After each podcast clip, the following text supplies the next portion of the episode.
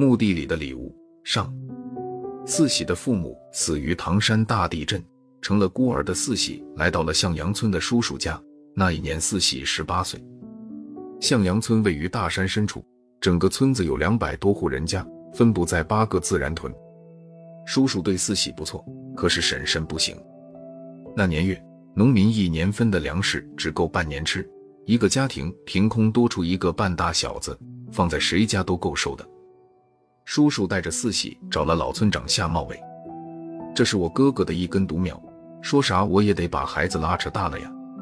村长，您想想办法，给孩子弄个挣点工分的差事吧。老村长夏茂伟真是个好人，他说：“咱们村集体养了四十多只羊，老杨关不经心，我早就想把他给撤了。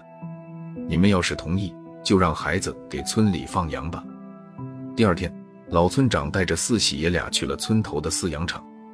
其实所谓的饲养场，就是一大溜羊圈外加一大圈铁丝网护栏，羊圈的旁边有两间土坯房。老羊倌一见有人接替自己，自然欢喜不已。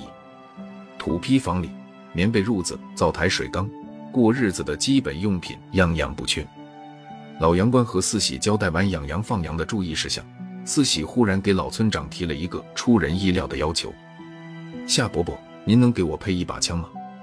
夏茂伟一愣：“你要枪干什么？”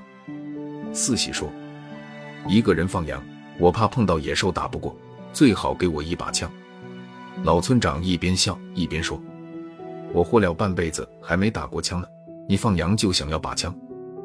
然后他指着灶间的一把铁锹说：“你每天出去放羊可以把这把锹带着，真要碰着野狗啥的，防身足够了。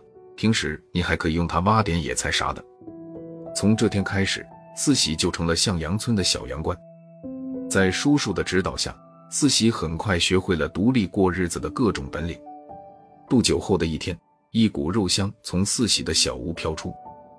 四喜的叔叔请来了老村长。原来四喜在放羊的地方捡到了一只野山鸡。没几天，又有肉香从四喜的小屋飘出。四喜的叔叔又请来了老村长。原来四喜在放羊的地方捡到了一只野兔。吃完兔肉，老村长夏茂伟有些疑惑地问：“四喜呀？”你小子的运气怎么那么好？这山鸡野兔咋都死在你面前？我在这村里活了快五十年了，我咋碰不见这么新鲜的死鸡死兔？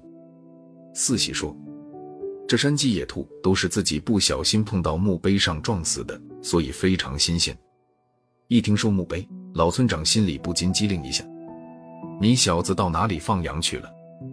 四喜没发现村长表情的变化，他有些自豪地说。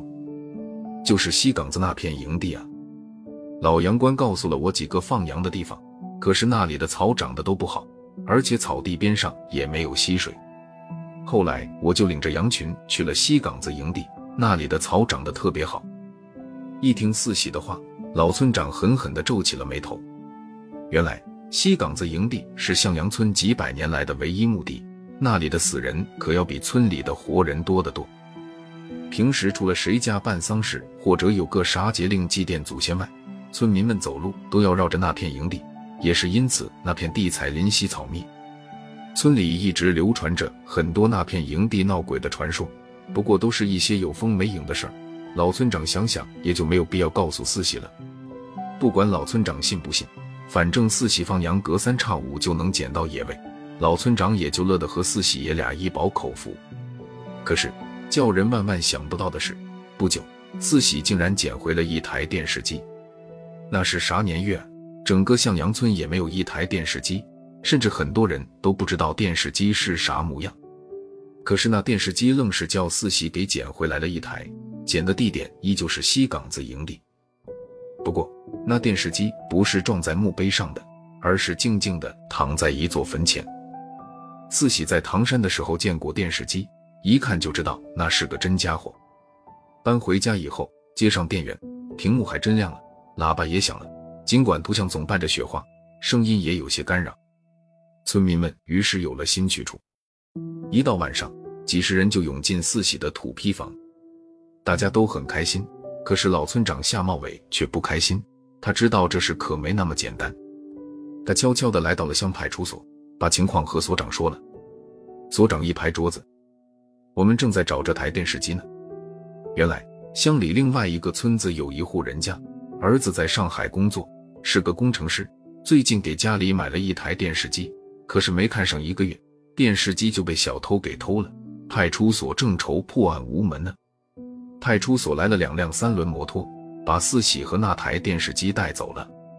不过过了两个小时，那两辆摩托又把四喜和电视机送回来了。所长对老村长夏茂伟说：“弄错了，人家失主说根本不是这样的电视机。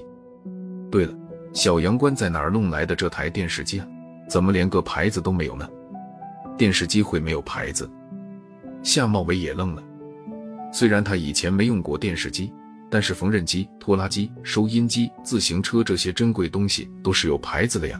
堂堂的电视机咋会没有牌子呢？村民们又热热闹闹的看电视去了。可是老村长的心里却无论如何也热闹不起来。他知道这些东西肯定和西岗子营地有关。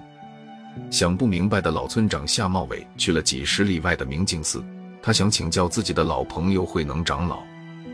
明镜寺位于深山峡谷之中，早些年香火很旺，可是僧人们大多在文化大革命浩劫中失散了，寺中只有年过七旬的慧能长老在此疗度余生。